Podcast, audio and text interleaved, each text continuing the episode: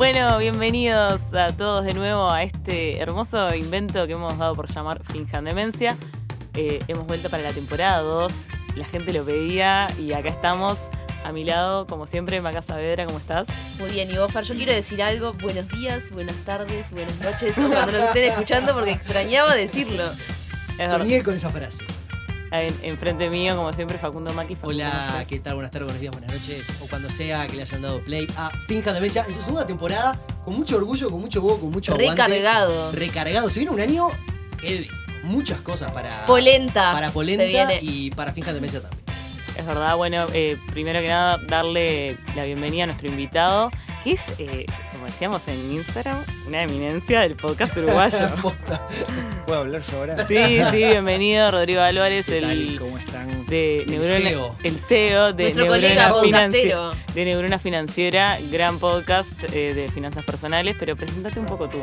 ¿Se dice SEO cuando la empresa es de uno solo? No, ¿no? Sí. sí también Sí, se dice sí, SEO. sí. Bueno, Cualquier excusa para decir SEO. También sos el, eh, el pasante. Son las dos cosas. todo. con razón me hicieron servir agua cuando llegué. Ahora, ahora entiendo. Bueno, ¿cómo anda? Muchas gracias por la invitación. Muy contento, muy honrado de estar acá en este primer episodio de la segunda temporada. Es increíble. Sí, nosotros, la verdad que pedimos perdón que nos demoramos un poco, que ya estamos terminando marzo. Yo, yo pensaba algo y es, este año no tenemos la excusa del mundial, porque el año pasado empezamos después del mundial y este que, que agarramos nada, ya se nos Nada, estaba yendo el año, empezó el invierno más o menos, así que... No, podemos decir que dejamos pasar el verano. Sí, sí, se nos fue, se nos fue todo el tema. Y pasaron muchas cosas en este verano.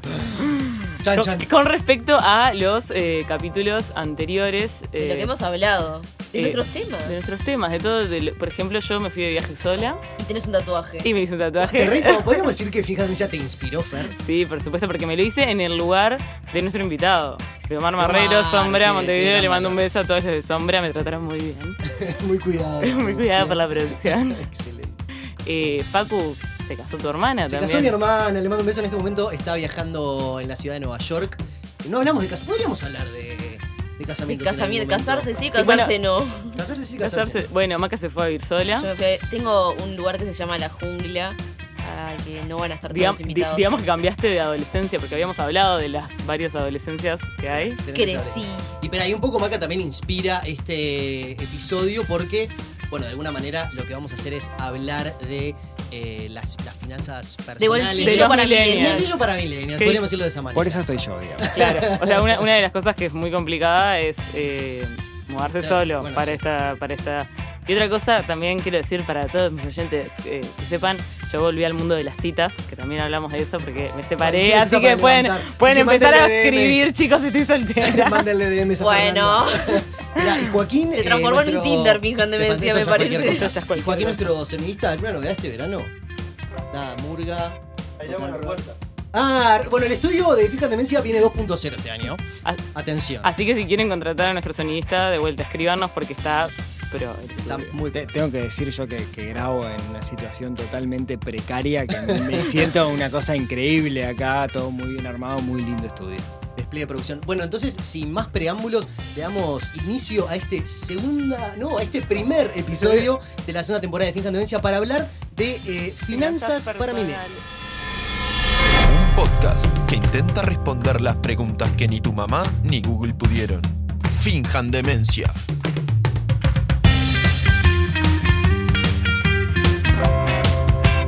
Macarena Saavedra.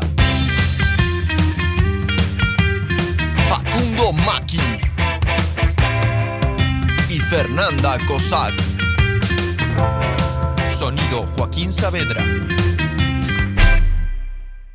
Eh, Ay, cómo se extrañaba la cortina, yo quiero decirlo. Sí.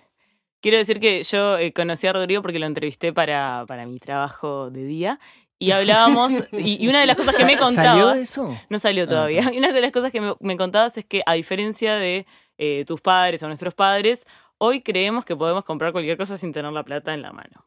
Que los créditos nos han hecho eso. Posta, yo, los, yo odio el crédito. Yo no tengo tarjeta de crédito y me niego a hacerme y cada vez que me llama alguien a preguntarme si me interesa, mi respuesta es no me interesa. Yo- Básicamente tu teoría es cualquier cosa. No, pero capaz que va, va un poco más por el rango generacional. Mi viejo, por ejemplo, compra todo con crédito. Ahora, hay una realidad hoy por hoy es que nuestros padres, eh, eh, nosotros estamos en franjas ahí un poquito distintas, ¿no? Porque yo no me considero millennial, ya estoy saliendo, digamos, de... de- Yo soy del 79. Nosotros somos los millennials chicos, Claro. Claro, yo, millennial. yo soy. casi centennials. En teoría es el 80, yo soy ahí del 79, estoy en los 40, así que ya de millennial no tengo nada, digamos.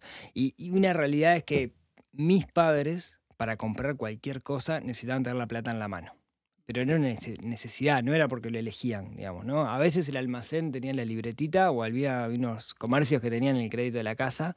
Y hoy por hoy, en realidad, nuestros hijos están creciendo con la sensación de que en realidad no se necesita tener la plata para comprar algo. Y, y es una realidad, no lo necesito. Digamos, ¿no? Yo hoy me dan un cartón, me dan un cacho plástico y con eso puedo comprar cualquier cosa y después ver cómo lo pago. ¿No? Eso era eh, una tarjeta como de crédito vieja. En mi panadería de acá a la vuelta de, de mi antigua casa, eh, sigue, tenemos, tenemos la libreta y se paga a fin de mes. O sea, es como un crédito. el fiado, sí, de toda la vida. Claro, pero se suma. Yo soy anticrédito, no sé por qué en realidad. Creo que es un poco como por esa sensación de, no sé, siempre estar como...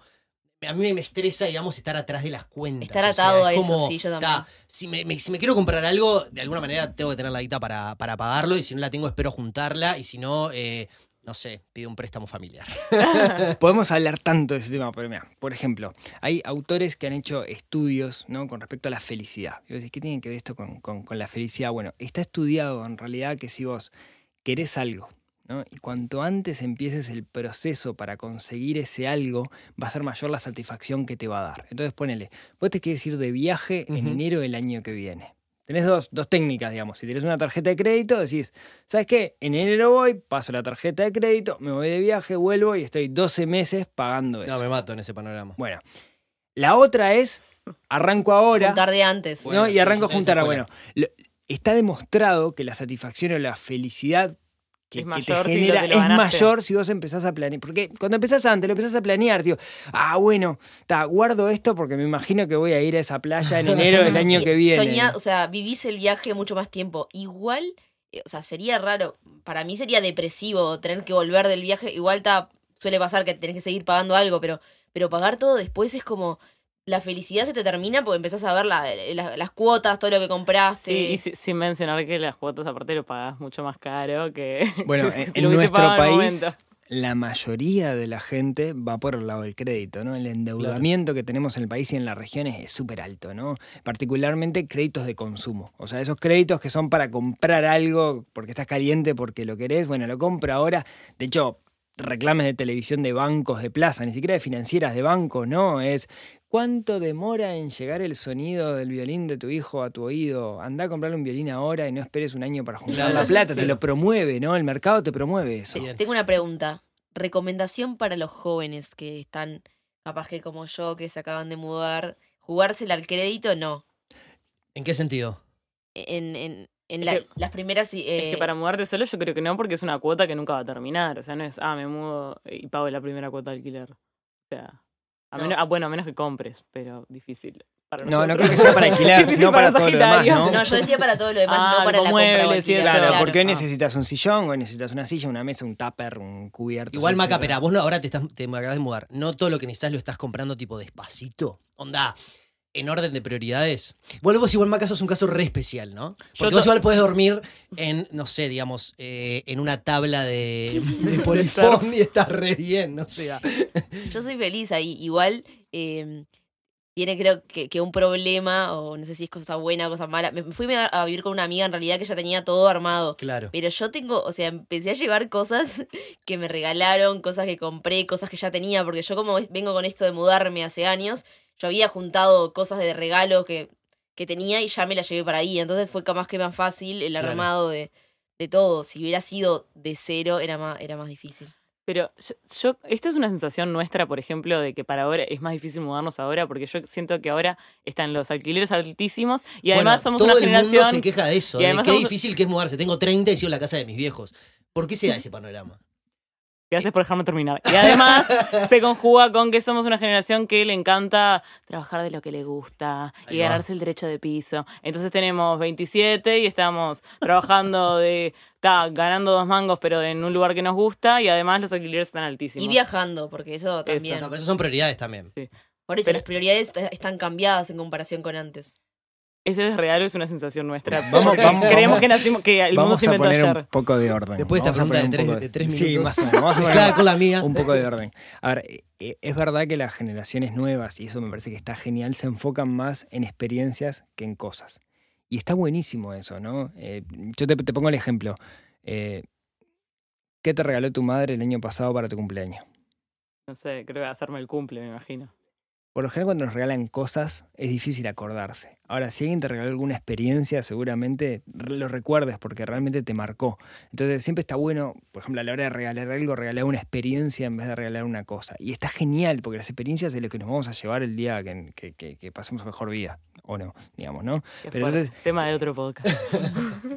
gastar en experiencias es mucho mejor, genera mucho más felicidad que, que gastar en cosas, ¿no? Eso por un lado. Ahora, me quiero mudar, me quiero a vivir solo y necesito equipar esa casa, digamos, ¿no? Entonces, ahí, lo primero es, ¿vale la pena el crédito? Yo soy de la idea de que vale la pena arrancar de a poquito. ¿Cuántos platos? No voy a comprar un juego de plato, con un plato me alcanza. No voy a comprar la mesa de teca no sé cuánto, me compro una mesa de plástico y tiro hasta que pueda tener otra. ¿sí?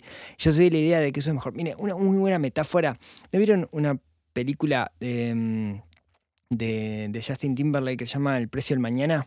Sí, Es sí. una película... Ah, es la del tiempo. Ahí Sí, va, el tiempo muy que lo en los las brazos. que no lo sí, vieron- que, que equivale a plata. Exacto, digamos. ¿no? El La tiempo es como la moneda. El tiempo es como la moneda. Y es una metáfora genial Sí. de lo que estamos viendo hoy. ¿Por qué? Porque en realidad cuando yo compro algo a crédito, ¿no? la mayoría de nosotros que somos asalariados, que tenemos un sueldo, en realidad a mí me pagan un valor por hora. Entonces, cuando yo pago algo con tarjeta de crédito, lo que estoy haciendo es comprometiendo horas de mi futuro para pagar eso que compré. Fuerte. Y es, Fuertísimo. Ya me lo había dicho para. Yo lo sabía esto. Sí, tengo tres, cuatro cosas que las repito que generan impacto después lo demás se boludeo. Entonces, en realidad estás comprometiendo futuro. ¿no? Entonces vos Claro, le pensás, sí, es, sí, "Che, es tiempo de mi futuro que yo voy a utilizar para pagar esto que de repente ya utilicé. Sí, igual yo creo que lo difícil de mudarse no, no es tanto equipar la casa, sino decir, bueno, voy a poder afrontar una cuota mes a mes. O sea, tenés que saber que vas a poder. asumiendo que la abuela me regala todo, voy a poder asumir la, cuen- la eh, cuota. Sí, la cuota más los también el tema fijos. de la decisión de alquilar o comprar, que acá quiero confesarte que yo hace un- unos meses bastantes escuché tu episodio sobre eso y me convenciste a no sacar un préstamo para comprar. Por lo pronto. Por, en la situación en la que estoy en el este hipotecario que vos siempre querías, ¿qué hice para convencerte? Porque yo estaba muy convencida. Estaba muy convencida hasta que que- escuché al podcast. Cuando le pueden buscar neuronas financieras. No, Claro. cuando, Obvio, obvio, acá somos todos cuando, cuando vos sacás un, un préstamo hipotecario a 20 años, por ejemplo, ¿no? que es la típica, digamos, como para poder llegar, tenés que tener varias, varios temas en cuenta. Primero tenés que tener plata, digamos, no te dan el 100%, ¿no? te dan un No. 80, un 70, digamos, de hecho, cuanto menos plata puedas pedir, mejor. Y después, en realidad... eh, Te aumenta, es como intereses. cosa Claro, vos tenés un interés por la cuota, ¿no? Entonces vos vas a pagar en, no sé, 20 años. 20 años son 240 meses. O sea, vas a pagar 240 cuotas. En el sistema francés, que es el que usamos acá en Uruguay, ¿no? vos, la cuota número uno, ponele que vos pagás, digamos, para Sí. hacerla fácil, las cuentas, 10 mil pesos por mes. La cuota número uno vas a pagar 100 pesos, es lo que le devolvés al banco. Y los 9.900 restantes son intereses. El segundo mes de los 240 le vas a pagar 200 pesos al banco y los 9.000 9.800 pesos restantes son intereses. Al final, a 20 años, terminás pagando prácticamente el doble de lo que vos pediste. O sea, pediste 150 mil dólares, terminás devolviendo 300 mil dólares. Por esas razones que no Mm. decidí hacerlo ahora. Claro, es Claro. complejo, sin dudas, esa parte. Difícil. Y Hay que ir con prestamistas ilegales. Es hay la que, única sí, chance hay que hacer hay, este, chicos, alguna, chanchada de esas. Yo quiero decirles que, que mi método de ahorro viene del Monopoly. Bueno, ¿cómo ahorran eso? Del Cuénteme Monopoly. Ustedes jugaban al Monopoly y guardaban un porcentaje de lo que iban eh, No. ingresando. Yo Bueno, Maca, Monopoly iba vos a eras la niña más rara que conozco. Maca, yo en el Monopoly verdad. iba a full commitment, o sea, Yo dame no. todo esto en casa. Yo cuando tenía el Monopoly y tenía cierta plata, la al principio era la mitad. La mitad de lo que yo tenía lo guardaba para un banco, digamos, un banco invisible que yo tenía. Y entonces Abajo eso después me colchón, lo permitía... que se dice. Ahí va. Está- está- ya nos estamos empezando a dar cuenta que el problema de Maca con la plata Empieza desde viene chica. desde niña. Pero yo ya lo Porque sabía. vos, Maca me cobró el otro día el regalo de Fer de tipo 2015, que me había olvidado de pagarle. Bueno, yo, yo, yo y, la, y la plata vendía limones cuando tenía tres años en la, acá en la... madre, Maca, de. Un consejo de vida, nunca le deban plata a Maca. Bueno, no, no seas tan malo, qué dramático que sos, pero yo guardaba una parte de un porcentaje y eso me permitía comprar. Y es lo que hago ahora, o sea, una por- un porcentaje de lo que gano, obvio que me compro lo que tengo ganas o disfruto o tomo mucha cerveza o como cosas gordas, pero una parte se guarda para esos posteriores gastos. O sea que en realidad estoy... Pero entonces no estás ahorrando. Pensando porque Sí, el ahorro sí, en realidad no es como la eso. definición de esta plata no la toco. No la toco. Porque, no, pero puedes tener Sí. como varias. Yo tengo No, como vos varias estás hablando de economizar, estás confundiendo economizar con ahorrar. Espera, voy a Creo que lo escuché en cuáles un son mis, cuál- en, qué, en qué definiciones manejo yo. Tengo, vamos a poner la plata de cuenta corriente, digamos, esa porción de plata que puedo usar, digamos, libremente, entre comillas. Yo ya sé esto, Este, después tengo una cuenta de ahorro, En que no sé para qué la, dólares. la- la- la tengo, que la tengo en otra moneda, La en la moneda internacional, ¿no es cierto? Que es intocable, ¿No lo puedes nombrar? ¿Qué? los dólares. ¿Y no y después, plata? Eh, no, después, Lo- ¿qué más tengo? Ah, no, te- Y después no, no te- y la de viaje. No tenías, la- tenías tres cuentas. Gasto, viajes, intocable. Intocable, ahí va. Exacto, porque yo no pienso en. O sea, yo solo trabajo para viajar. O sea, ese es mi, mi, mi, mi, le- mi- ¿cómo se llama? Millennial al pero Claro. mil por Mi ciento. leitmotiv. Mi leitmotiv es trabajar para viajar. Eh, Yo más entonces, o menos, está bien, yo más, o menos menos. cambio unos A ver, dólares por mes, chicos. tengo dos mangos en cada Yo- cuenta, pero yo- más yo- o hay, menos. un- hay un hay un problema que veo ahí. Primero, digamos, ¿cómo se trata la brecha generacional que yo al Monopoly le digo bancario? ¿no? Yo también le digo bancario, yo también. Eso, Ahí- eso ahí se- se ve la esa es primera- diferencia de marca, pues yo, te- yo le decía Yo tenía el bancario, también. también. Bueno, lo, lo segundo es, eh, a mí la definición que me gusta de ahorro, la, la que me sirve a mí, digamos, es, el ahorro para mí es un sacrificio que haces hoy por algo mejor el día de mañana, por un bien mayor, algo que te va a dar más felicidad el día de mañana. Para mí la, la plata nunca es el fin en sí mismo, digamos, sino que es un medio para un fin que debería ser la felicidad, Claro. en tu caso viajar. Que eh, podés conocerlo previamente o no podés conocerlo Eventualmente previamente. no Yo lo- ahorro no lo para vas a algunas saber. cosas que... Pero ahí es algo que es bastante complicado. ¿Por qué? Porque imagínate, ¿no? No sé, vos llegás eh, hoy de noche, 10 de la noche, llegás a tu casa cansado, frío, este, muerto de hambre, abrís la heladera y es un desierto la heladera y no hay nada, ¿no? Entonces, ¿qué haces? Pedido ya con toda la fuerza, ¿no? Si está, me, me zampo un chivito y otra cosa. Claro, que te va a costar 400, 500 pesos. Capaz que tenés hambre y está bueno, digamos, el chivito. Pero ahora, capaz que estaría bueno que si vos tenés un objetivo, ese objetivo te diga, pará, si vos te gastás esos 500 pesos, vas a estar 500 pesos más lejos de ese viaje. Y suma. Entonces, sí, ¿sabes qué? Sí, me hago los fideos con aceite y queso y otra cosa, digamos, ¿no? Porque nosotros tenemos la tendencia también a tener satisfacciones inmediatas. Entonces, la única Claro. forma que nosotros podemos contrarrestar la satisfacción inmediata es que haya una satisfacción más grande, un poquito más lejos, que nos tire para eso. Es como Por eso está dieta. bueno tener objetivos. Esto también es de tu podcast porque también yo lo escuché. Es que yo digo siempre lo mismo. No, pero no, no, es sólido, es él, él es sólido, ¿entendés? Sí, no lo vas a sacar consistente, de- banca el archivo, banca el archivo. archivo total. Está buenísimo. Eh, así que conclusión, ¿qué me dirías a mí? Yo te diría que eh, esa, ese ahorro intocable que Piense tenés vos, qué en es. realidad piense para qué lo querés. Ah, es que no sé para qué No, lo quiero. pero yo creo que en inglés se dice for a rainy day. O sea, por si pasa algo malo, por si algún día lo necesitas. O sea, yo que sé, nosotros Ah, bueno, somos claro. jóvenes y hermosos, pero capaz mañana tenemos un hijo o algo así. Horrible. Esas Y cosas Por está- favor, no lo Nadie- nombres. nadie madera nadie sin tiene un hijo sin no. querer en el toquemos 2019. Pero entendés que puede pasar y ahí yo no voy a, malo, ¿eh? Pero ahí yo voy a querer tener eh, 20 mil dólares en la cuenta en vez de cero. Para que alguien te lo críe. No, no, No. para yo, para No, yo, sí, eh, de hecho- empezar con una base. De- pero de hecho, ahí tenés un objetivo. Ah, Capaz que no te das cuenta, pero es un objetivo mucho más intangible que el viaje. Sí, el, que es el rainy day. No, no- no tranquilidad, digamos, no digamos, digamos ¿no? el hijo, digamos Claro. el rainy day. Ah, el pero día yo tengo un objetivo grande que es, en algún momento de mi vida, comprar un hogar. Pero por lo pronto, eso está siendo ahorrado para ese día. Está bien, pero tenés el Eso por objetivo. culpa que- de tu podcast, porque yo ido a comprarla en este momento, no mentira. No, pero está bueno, digamos, tener un objetivo que esté lejos también está bien. Lo que es conveniente, los objetivos que están lejos de alguna manera es dividirlo en objetivos más chiquitos, porque te vas a frustrar, porque capaz que te lleva muchos años llegar a esos eh, 50 mil dólares que tenés que meter para la entrega inicial.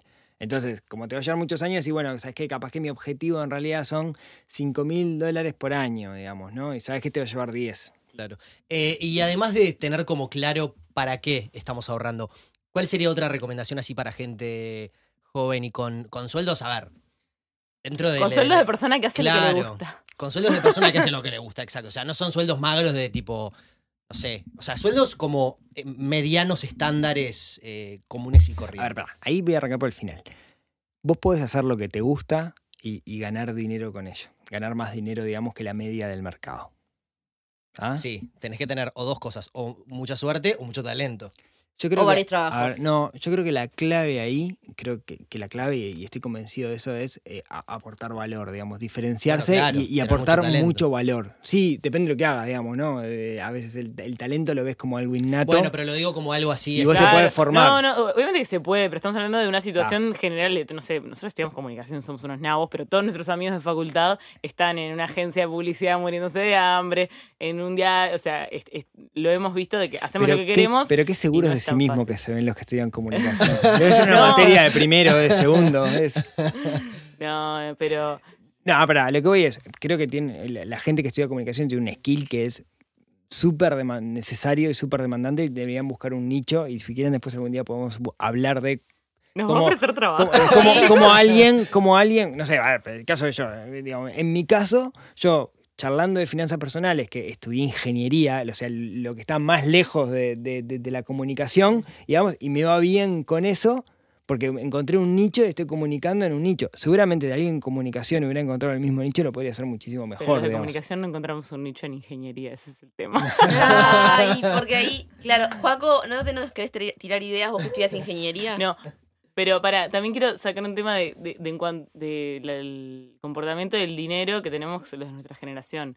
Por ejemplo, yo comparo mi pa- mi- mis padres y mis abuelos. Mis abuelos, época de la guerra, de la escasez, de mi abuela ahora tiene rentas, o sea, está cómoda, está, ella sola no necesita más nada que para sus gustitos. Y no te larga un mango porque, o sea, tiene ese recuerdo de la guerra, de que por favor, de cuando Claro, no tenía plata. Después mi padre la hizo y después yo la disfruté. Entonces yo claramente voy a hacer cosas mal, o sea, como lo que siempre dicen, que el tercero funde la, la empresa. el- Yo por eso no me voy a dedicar a la empresa familiar porque no seré yo quien la funda. No, pará, antes de, de contestarte esa, ¿no? Si vos me decías una, una recomendación y, y- y me parece que es lo más importante, de nuevo, para mí esto no gira en torno a la plata, sino en torno a las personas. Entonces, para mí la primera recomendación es, la gente debería preguntarse eh, quiénes son, digamos, cuál- qué- en torno a qué gira su vida, sus valores y su felicidad y poner el dinero como, como, como algo, como un camino que te lleve a eso. Si en tu caso es viajar. Hoy el dinero para vos debe ser una herramienta para, para viajar. Si en el caso de alguien es la seguridad que necesita de tener este, un fondo de emergencia por si mañana pasa algo y la seguridad es muy importante para vos, es el dinero un medio para tener esa seguridad. Nunca es el dinero en sí mismo, digamos, Claro. nunca es acumular por acumular. Igual una ¿tá? recomendación, no lo dejemos abajo del colchón, No. como aquella que le regalaron un colchón nuevo y se quedó sin la plata, ¿se acuerdan? Hace un par de años. Ay, no, pero. Pobre. se Bueno, y el otro día que le robaron, lloraba frente al televisor, tipo, ¿qué puedo creer? y el otro día que le robaron a un hombre 580 mil dólares de un mueble. Ay, Playa Hermosa. Por favor. Banca de vuelta llorando en el canal. Tocaba cubrir eso. Lloran. Bueno, y sobre las generaciones, Bien, ahí eh, creo que, que cada generación ha tenido su, su particularidad, ¿no? La, la- la realidad es que nuestros hábitos financieros muchas veces son aprendidos, aprendidos no porque nos enseñaron, sino por imitación de, nuestros de nuestros padres, ¿no? De nuestros modelos. Y ahí nos puede pasar dos cosas.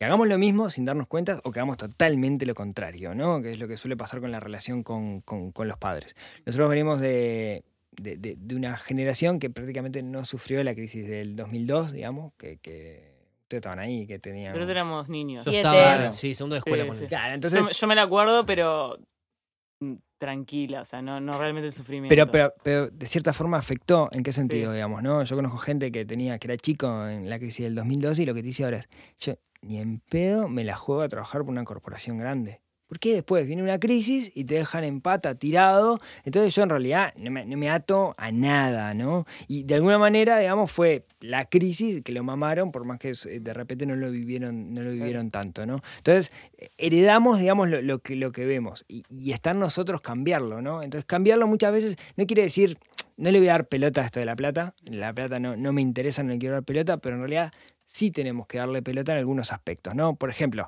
hablábamos del colchón. Eh, cuando viene la parte de economía en el informativo cambiamos de canal, ¿no? Hablan de la inflación, el IPC, bueno, sí suben los precios, pero otra forma de ver eso es que en realidad pierde valor el dinero. Entonces, yo tengo hoy 10 mil pesos, seguramente lo que pueda comprar dentro de un año con esos 10 mil pesos es el equivalente a 9 mil pesos hoy.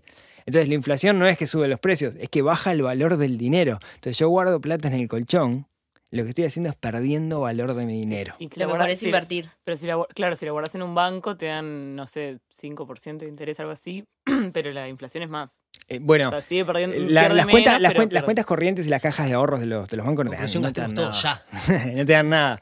Entonces, en realidad, tenés que buscar alguna fórmula como para, para no perder dinero por culpa de la inflación. Danos ya la fórmula mágica. ¿Cuál ha sido? ingeniero. ¿Qué- qué- Pará, ¿cuál es la típica? Comprar dólares, ¿no? Durante Sí. muchos años el uruguayo ha, que- ha guardado, ha visto esto el dólar como refugio y ha comprado dólares, digamos. No ¿no? lo es. En realidad, desde el, el 2002, que desde la crisis del 2002, que se inventó la unidad indexada, digamos que es una suerte de moneda virtual que sigue el IPC, que sigue la inflación, ha sido una mucha mejor idea en el largo plazo comprar unidades indexadas que comprar dólares. Yo puedo tener una cuenta en un banco de unidades indexadas, puedo tener instrumentos. ¿Recomendás, por ejemplo, en vez de comprar dólares, comprar unidades indexadas? Depende del objetivo. Siempre el ahorro tiene que estar relacionado A lo con para qué comprar. quiero ¿Y- la ¿Y plata. de qué depende? esto, Si es algo juro. a muy largo plazo, unidades indexadas y si no en dólares. Sí, por, por ejemplo, digamos, el- la unidad indexada eh, desde el 2002 hasta ahora Porque si subió es más para de un Si es para 400. guardar, es unidad indexada. mejor. Sí, porque en realidad depende, el- depende del uso, digamos, ¿no? Guardar para qué. Yo me quiero jubilar en Uruguay. Entonces, en dólares,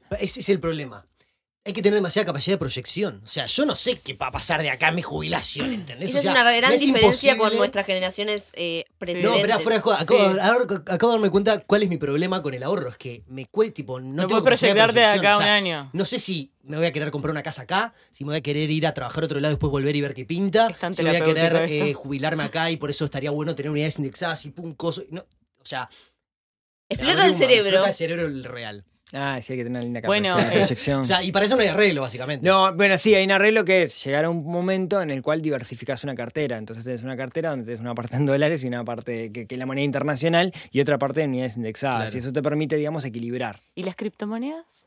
Ah, qué Mm. lindo tema. Las Pero criptomonedas. expliquemos qué es para la gente que no sepa. Tipo Bitcoin. Es una moneda que eh, virtu- o sea, no existe, que es algo que nos pusimos todos. a ver, ¿Estás viendo cómo lo voy a definir? Sí, sí, me encanta. Esto, esto me encanta porque ahí saco el, Es- el es- rol de informático. Yo solo digamos, sé que el bar El Popo acá en Montevideo tiene una criptomoneda. Está, es- Se llama Popucoin. Todos nos pusimos de acuerdo de que hay una moneda virtual que vale algo. No, hay varias criptomonedas. Para, para explicar, Facu, ya sé que Ah, ok, varias. ok, ok. ok. Y, y bueno, y, eh, todos nos pusimos de acuerdo que es un sistema que queremos empezar a usar y entonces están subiendo y bajando de valor. La más conocida es el Bitcoin, que llegó a un tope 18.000. a 18 mil dólares, que ahí la gente se hizo rica, después bajó, la Bajó. gente perdió mucha plata. Bueno, que porque no esa nadie la regula, entonces es un disparate. No tiene banco central, claro, Le- porque no le- es de ningún país. Le voy a explicar un poquito distinto. Sí, perdón. ¿tá? Correcto, Imagínate, No se está ima- imagínate, no, no, no, está bien, la explicación está bien, Ima- pero para que nuestro público lo, lo entienda. Imagínate Mabel, que vos esto es para vos. sacás, sacás una foto con el teléfono, ¿no? Y esa foto se la mandás a alguien. Yo tengo una copia exacta de la foto. Es un, un- un activo Ah, vas a digital. explicar blockchain. Es un activo digital en el cual ambos podemos tener una copia. Y eso que es lo que pasa con lo digital hoy por hoy. Sí. ¿no? Entonces, unos señores, ¿eh? Este, un señor, digamos, desconocido, se Satoshi Nakamoto, inventó una cosa en el cual yo puedo tener un bien digital, pero que no se puede copiar. ¿Cómo? No importa, digamos, si quieren la embolo Sí, con eso, sí, pero no, importa, no es una embole. cosa que se llama blockchain, etcétera, digamos, pero- entonces yo puedo tener una cosa digital que no se puede copiar. Y no solo eso, sino que inventó, dentro de esta cosa, un número limitado. Entonces tengo un bien digital transferible, digamos, ¿no? Yo te lo puedo dar a vos, pero cuando te lo doy dejo de tenerlo. Es una foto que si te la doy yo no la tengo más, que además tiene una cantidad limitada. Y eso pareció al oro, ¿no? El oro en el planeta, tengo cierta cantidad de oro que es limitada, y es un refugio de valor. ¿Por qué es un refugio de valor?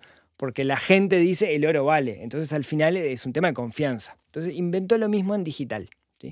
Entonces mucha gente dijo, ah, mira qué bueno, no sé qué, no sé cuánto, esto está- tecnológicamente está genial, inventaron una- la moneda, esto que es blockchain, y primero la gente empezó a comprar, después vinieron los otros, después vinieron los otros, y al final llegó un momento que todo el mundo estaba comprando y ahí se fue al carajo, ¿no? Empezó a subir, subir, subir, subir, y de repente se desinfló y marchó. Eso pasa con cualquier activo financiero en realidad, ¿no? Si vos tenés una empresa que tiene acciones y en algún momento todo el mundo quiere comprar acciones de esa empresa, las acciones Van se van a ir para arriba. Sí. Ahora, si todo el mundo vende, las acciones bajan. De hecho, los expertos, la gente que invierte, digamos, va contra la corriente. El momento para entrar en una inversión Cuando es cuando está está. bajando y el momento para salir es cuando empieza a subir y, y- y la gente empieza a comprar. Les pongo un ejemplo.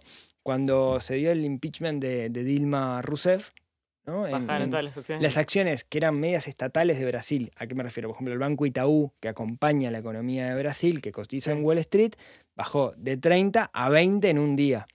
Ahora, el Banco Itaú es una empresa que, como tal, digamos, es una empresa que es buena, es fuerte, Brasil es un mercado enorme. No- contextualmente no bajó la empresa su valor, digamos. Era pánico del mercado Sí. porque muchas, muchos inversores extranjeros se fueron.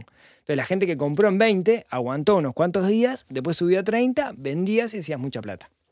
Y por Mm, ejemplo, es lo eh, que me la- daría un miedo hacer. las personas así como jóvenes, ¿en, en qué, eh, como a, a baja escala, en qué se puede invertir que sea algo redituable? Espera, paréntesis, ¿tenés bitcoins? Eh, ¿No compraste una No, le, le metí, un le metí una fichita, digamos, pero poquito, digamos, como para ver qué pasaba cuando estaba a 6.000 y ahora están 3.000, así que no, no gané, perdí con eso. Para quiero decir un breve chivo a un capítulo pasado. En nuestro capítulo de la Deep Web hablábamos de que se compraban drogas, se compran con criptomonedas, así que Nada, si quieren. Atentos a esta parte. Pero. Dijo drogas, dijo drogas. Dale, Maca. si tanto nos están diciendo que hablemos de drogas que La estamos gente quiere que hablemos de drogas. Es increíble. El tema, Todos. preguntamos qué tema quieren y drogas, drogas, drogas, son todos Son drogadictos. todos drogadictos. Pero yo quiero saber eso, me genera un poco de Así, intriga. ¿De Y- drogas? ah, no, no, yo no sé nada y no, Eh, no, no, tengo nada para declarar. pero es una buena inversión que se sepa, ¿eh? a, a baja, a baja escala, ¿qué, qué se puede invertir? A baja escala más En suena como mundo under, ¿no? No, a ver, eh, es, es una realidad que, que muchos instrumentos financieros que hay en la vuelta requieren como que tengas que tener mucha plata, ¿no? De hecho, como que la imagen que cuando vos pensás en un inversor, lo primero que te viene a la mente es, Es DiCaprio en el lobo en Wall Street, ¿no? Sí. Eso es lo que te viene a la mente, ¿no? Co- Hablando de drogas, digamos, ¿no? Los enanos, la droga, Ya es lo primero. eh, fotito para el capítulo. Ah, qué DiCaprio. bien. Y, y- y la realidad es que el mundo de las inversiones es mucho más aburrido de lo que parece. ¿ah? No, no por los enanos y Pero, las se drogas. puede entrar digamos. con, no sé, 5 mil dólares. Puedes entrar con de- 5 pesos. Claro, pero eso es lo que quiero saber. O Ah, sea, podés empezar a invertir para- con cinco como para- Todo depende del instrumento. ¿ah? Hay muchísimos instrumentos y podríamos, digamos, estar largo, largo y tendido charlando de eso, pero la, la idea cuál es? Hay algunos instrumentos que son del mundo financiero. Yo, yo lo separo en, en- en dos. Lo que es el mundo financiero y lo que es la economía real. ¿Qué es la economía real? Los limones que vos vendías cuando tenías tres años, es, es economía real. Si yo compro limones, se lo compras a tu abuela y los vendes más barato en la feria, o, o- eso es economía real, digamos. Es una inversión donde estás poniendo tu tiempo. No, no solo dinero, sino tiempo. digamos. No hablemos de eso, hablemos de la otra que es la desatendida, digamos, la que yo le doy plata a alguien y espero que eso, que eso crezca. Hay, hay un montón de, de instrumentos. Tenemos de instrumentos como invertir en ganado, por ejemplo, o sea, pools ganaderos que arrancan en 5 mil dólares para arriba. Y vos decís, bueno, no, Te voy a empezar a tener vacas. no tengo, no tengo 5 En mil el dólares.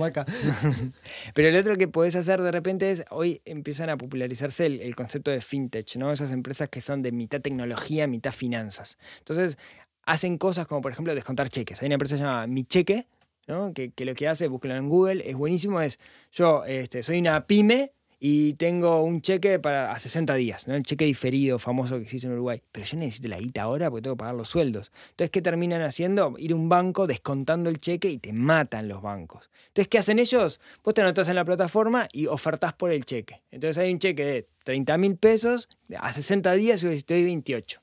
Y el tipo agarra viaje o no agarra viaje. Si agarra Ah. viaje, te Está quedás con el buenísimo, voy a cheque. meter ahí, es como un, me encanta, una subasta de cheques. Es como una, es una subasta de Tenés que tener mucha cheques. liquidez igual, ¿no? Sí, tenés que tener la plata, ¿no? Es, es- es- es una subasta de cheques de pymes. ¿Por qué de- no de personas físicas, sino de pymes? Porque ellos, ¿cuál es el servicio que te da mi cheque? Te garantiza, o te garantiza, no, digamos, ¿no? La, la mayor garantía posible de que ese cheque lo vas a cobrar. Porque acá, cuando un cheque, digamos, diferido no tiene fondos, es bastante complicado. Entonces hacen chequeos, BPS, DGI, todo para que te garanticen, digamos, de que, de que Ah, lo pero a- yo, persona, puedo subastar. Vos podés comprar un cheque. comprar eso. Comprar un cheque. De- como esos hay varios, ¿no? Podés invertir en bolsa también desde acá. Para invertir en bolsa puedes ¿Hay empezar con apps? muy poco dinero. Sí, hay apps. Ustedes todo lo quieren hacer con No, pero si, si no es en apps, ¿a ¿Qué dónde no? No, ¿sabes lo que pasa? Podcasts en inglés que escucho hablan de Robinhood y no sé qué app, pero no están disponibles acá. Pero Ya por ejemplo, busqué. si no es en app, que tengo que ir físicamente a algún lugar. No. Sí existe el concepto de corredor de bolsa, ¿no? Oficina, viejo, este, ciudad vieja, corbata, etcétera, digamos. Eso sigue existiendo. next. ¿Qué más? Sí. Después tenés, tenés, por ejemplo, hay, hay una empresa que es, que es un emprendimiento argentino, se llama argentino, uruguayo, es un ecuatoriano, en realidad se llama Kiena. ¿no? Kiena lo pueden encontrar en kiena.com, que es, es dos cosas. Primero es un, un trader online, vos entras en Kiena, no tiene una app, pero tiene web. Entras a kiena.com, digamos, te haces un usuario, pones plata con tu tarjeta de crédito e invertís en bolsa. ¿Tá? Puedes comprar acciones, puedes ser dueño de Apple, digamos, y cosas por el estilo. Qué rica. Pero después tiene otra cosa que es también bastante divertida, que es una cosa que se llama RoboAdvisor. ¿sí? Un RoboAdvisor Anotemos toda esta lista de cosas. Yo voy a volver Saquen a escuchar apuntes. el episodio para sacar un. RoboAdvisor es lo siguiente. Eh, hoy yo si, si quiero pagarle a un corredor de bolsa para que me gestione mi cuenta, primero tengo que tener mucha plata para que me dé pelota, si no, no me da pelota, digamos. Y el tipo usa un montón de información y conocimiento para tomar decisiones. Entonces, hay unos, unos yankees que inventaron este concepto de RoboAdvisor, que la idea cuál es? Es un robot Es que en función de, un algoritmo, ahí va, que en función de toda la historia del pasado de la bolsa desde que se tiene registro, en función de tu perfil, toma las decisiones. Entonces el robot toma decisiones, lo prueban con datos históricos y le gana al humano, ¿no? Entonces vos le pones la plata y el robot advisor es el que se encarga de invertir. ¿No? Eso este, está bueno, existe acá, se llama Kiena, en Estados Unidos se llama Betterment. Le confías tu dinero a un algoritmo, básicamente. Sí, Está bien. Bueno, bueno, qué bueno. Entonces vamos a Pa, saber un poco me- más qué hacer con Estoy nuestra un poco plata. abrumado, honestamente, con toda esta información. Ah, hacemos pero- capítulo 2, pero miren que esto para hablar un capítulo montón. dos. Sí, re. Voy a volver a escuchar, voy a sacar algunas recomendaciones para ver, bueno, qué hago con. Igual no hablamos de drogas, que me parece que es lo que quiere el público. Sí, también, también. eso Así que este capítulo no va a estar muy escuchado. No, espero que sí. Ya nos contaron bastantes historias de, de Instagram. Eso. Ay, nos yo quiero seguir. mandar un saludo a la gente que nos banca en la FING. Ah, Eh, a la qué gente que- valores, es verdad. Sí, sí, sí, sí. Porque aparecieron, Muchas gracias. En aparecieron la, muchos fin- en la. Universidad Católica también hay mucha gente que nos escucha. Tanto reclamaron este capítulo, la vuelta de Finjan Demencia, que hay que, que mandar saludos a las personas Sí, que. qué grandes. Bueno, gracias a todos los que se comunican con nosotros a través de redes sociales. Estamos en Instagram, arroba finjandemencia. En Twitter estamos en arroba polenta podcast. Atención porque Polenta lanzó un nuevo podcast. Tragaperras. Tragaperras, Que el otro día estuvimos comiendo en la casa de Ale Buenísimo, Pintos, buenísimo. que es una de las integrantes junto a Ellen Furment. Lo recomendamos mucho. eh, Y no Y se también- pierdan la tercera temporada de Santas que se Listas. estrenó hoy, el día que nosotros estamos grabando. Así Y que también re- recomendamos Neurona Financiera claramente, porque hay que seguir, Sí. hay que seguir sus recomendaciones. Yo confío en tu palabra. Como ves, Haces me, muy bien. estoy alquilando. Y, y nadie conf- y nadie quiere más a su plata que Maca, así que si Maca confía, ustedes Cientos de personas han confiado. Buenísimo. Muchísimas gracias. No, por favor, venir. un gusto. Y bueno, y a toda la gente nos reencontramos en dos semanas para seguir fingiendo demencia. Finjan demencia.